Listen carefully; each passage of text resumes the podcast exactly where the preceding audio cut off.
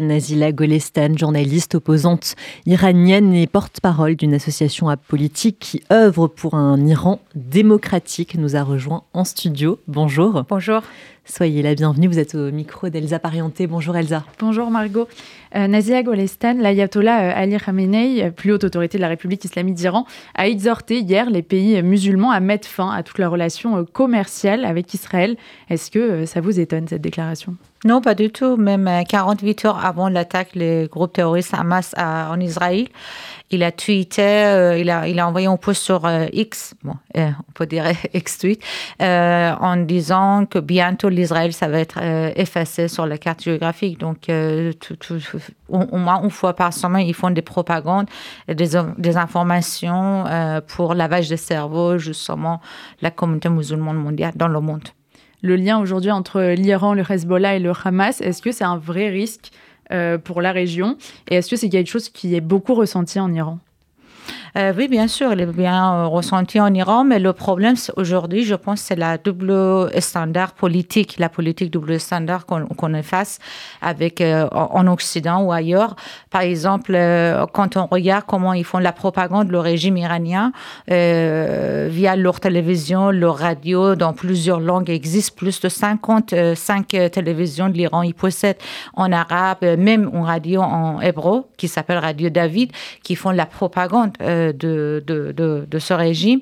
Et aussi, par exemple, l'Union des radios et télévisions islamiques qui, est, euh, qui a 36 euh, membres des pays musulmans qui sont membres de cette union. C'est la plus grande union médiatique dans le monde. Et quand on regarde, vous allez maintenant sur le site, il est en accès en anglais, en persan, en arabe, et regardez comment il diffuse euh, la haine le discours de la haine envers de l'Occident, envers de l'Israël, et on a l'accès et on fait rien voilà, donc euh, pour moi, c'est une politique double standard. Comment on peut avoir l'accès, même ici en France, à ce genre de sites, à ce genre de télévision et radio qui font la propagande euh, des valeurs euh, voilà, du régime iranien ou Hamas ou autre. Et en dehors de ces informations-là, est-ce que les Iraniens et les Iraniennes ont accès euh, quand même, et par quels moyens, à une information euh, libre sur ce qui, se passe à la fois dans le pays et euh, à l'extérieur? Bah, Grâce à l'Internet, la technologie Internet, même s'ils ils font beaucoup pour restreindre l'accès à l'Internet en Iran, mais il y a toujours des technologies anti-filtres, etc. Donc c'est juste grâce à l'Internet qu'on est, qu'on est connectés, voilà, nous les citoyens du monde ensemble.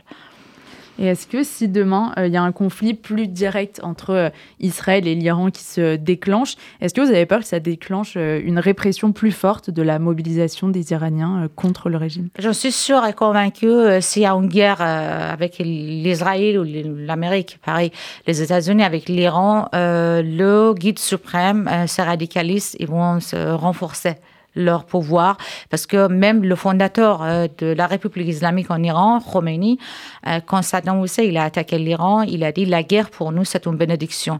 Donc ces terroristes toujours, pourquoi on dit terroristes? Parce qu'ils veulent la guerre, ils veulent, euh, ils veulent diffuser la haine, voilà, c'est leur, c'est leur valeur. Donc une guerre pour moi, ça, ça efface pas ça efface pas, c'est juste, euh, il faut rentrer dans leur guerre qui est euh, war, soft war, ils disent.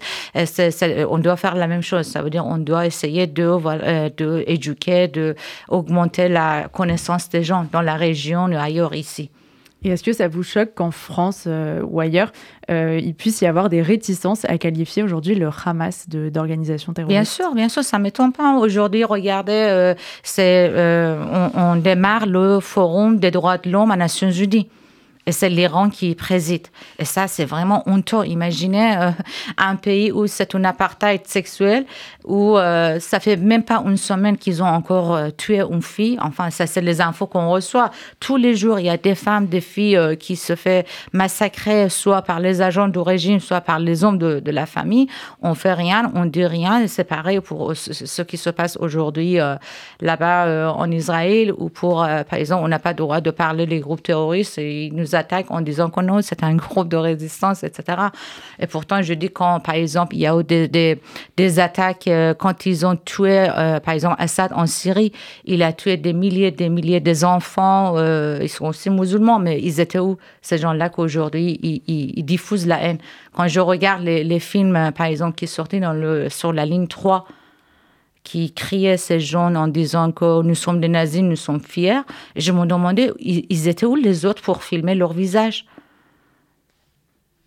On avait vu euh, cette image en Iran d'une jeune femme qui refusait de piétiner un drapeau euh, d'Israël qui était disposé par terre. Est-ce que c'est un acte qui peut euh, gravement être puni par les autorités iraniennes? Euh, oui, mais euh, aujourd'hui, comme il y en a beaucoup, il n'y avait pas qu'une femme. Il y avait même à l'exposition, mm, une exposition pour les ensembles des sportifs à Téhéran. Si vous allez sur l'Internet, il y a les vidéos, vous voyez, il y a tout le monde carrément, euh, sauf ceux qui bavardaient, ils ne voyaient pas. Mais ceux qui regardaient par terre, il y avait le drapeau d'Israël. Tout le monde essayait de détourner le, drapeau parce que les gens... moi, je me rappelle quand j'étais petite, on allait à l'école le matin, ils nous forçaient de crier « Mort à l'Israël ». Et vraiment, euh, c'était vraiment quelque chose qui était euh, un tabou. On pourrait même pas imaginer de résister.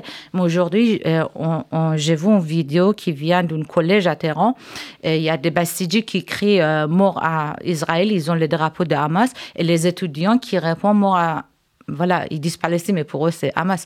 Mais donc, j'étais vraiment en même temps, d'une part, en moi, j'étais fière de cette jeunesse et en même de leur courage, parce que ma génération n'avait pas autant de courage. Aujourd'hui, cette courage, vraiment, euh, je me dis, c'est des héros et des héroïnes qui sont là-bas. Et justement, euh, tous ces héros qui œuvrent depuis euh, la mobilisation à la suite de la mort de Macha Amini qui a commencé en septembre 2022, où on en est aujourd'hui en Iran? La résistance continue, les femmes surtout, euh, la, jeunesse, cette génération est vraiment euh, une génération, à mon avis, euh, qui sont vraiment, je dis toujours, des héros et des héroïnes parce qu'ils n'ont pas peur, ils sont là, ils savent ce qu'ils veulent, ils résistent, ils sont là, ils, voient ce qui se passe dans le monde et ils rentrent pas dans les propagandes ou des fake news du régime, ça c'est important. Mais bon, comme je dis toujours, il y a une politique double standard, malheureusement, c'est comme aujourd'hui, c'est vraiment je ne sais pas quoi dire quand on voit que c'est la République islamique qui réside le forum des droits de l'homme en Iran. Pourtant, c'est dans la même organisation, c'est le docteur Javid Rahman qui est le rapporteur particulier sur, euh, enfin, euh, sur l'Iran. Lui, il a fait un rapport en disant que ce régime, il, il, commet le crime contre l'humanité euh, d'Iran en Iran, de Yémen en Syrie, au Liban jusqu'à l'Israël. Donc, je ne sais pas quoi dire à ce sujet, mais j'en suis sûre que nous, les citoyens, les activistes, on, sera, on va réussir. Mais pour vous, ça dénote plus d'un problème inhérent à l'ONU ou aujourd'hui de la capacité du régime iranien à mobiliser autour de lui et arriver à ne pas faire interdire ce genre de situation. C'est pas que l'ONU, pour moi, le, problème, ça vient de la politique euh, internationale. Par exemple, euh, l'Iran, il a été sanctionné pour vendre ses pétrole. Euh, donc, il est arrivé à 300 barils de, pétrole. et quand le gouvernement change, par exemple, aux États-Unis, je donne un exemple, l'Amérique carrément quitte le Moyen-Orient.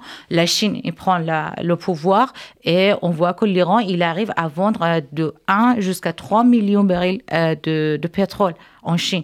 Donc, euh, ou par exemple pour libérer des otages, des Américains, justement à l'anniversaire du 16 septembre, ils, ils payent 6, 6 millions de dollars euh, aux Iraniens pour euh, libérer les otages, des rançons. Donc, tout ça, ça donne le pouvoir à ce genre de régime. Et aujourd'hui, on est assis ici, on, on se demande est-ce que l'Iran, il est de la Hamas ou pas? C'est même pas une question à poser, à mon avis. Et pour finir, aujourd'hui, la proximité de l'Iran avec la Chine et la Russie, euh, qui appuient le Hamas d'ailleurs, est-ce que c'est un point sur lequel euh, l'Europe, les États-Unis doivent être euh, vigilants? Et est-ce que vous, vous voyez beaucoup de similitudes aujourd'hui entre l'Iran et la Russie? Bien sûr, c'est un axe Téhéran, Pékin et enfin Moscou qui travaillent ensemble. On a vu comment l'Iran a aidé les Russes pour les drones. Euh, ils ont participé dans la guerre contre les Ukrainiens. Aujourd'hui, c'est pareil pour les Hamas. Et donc, euh, à mon avis, surtout l'Europe, il doit être vraiment vigilant parce que c'est la démocratie euh, qui, est, en jeu.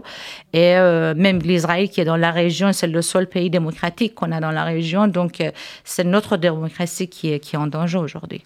Merci beaucoup, Nazia Golestan.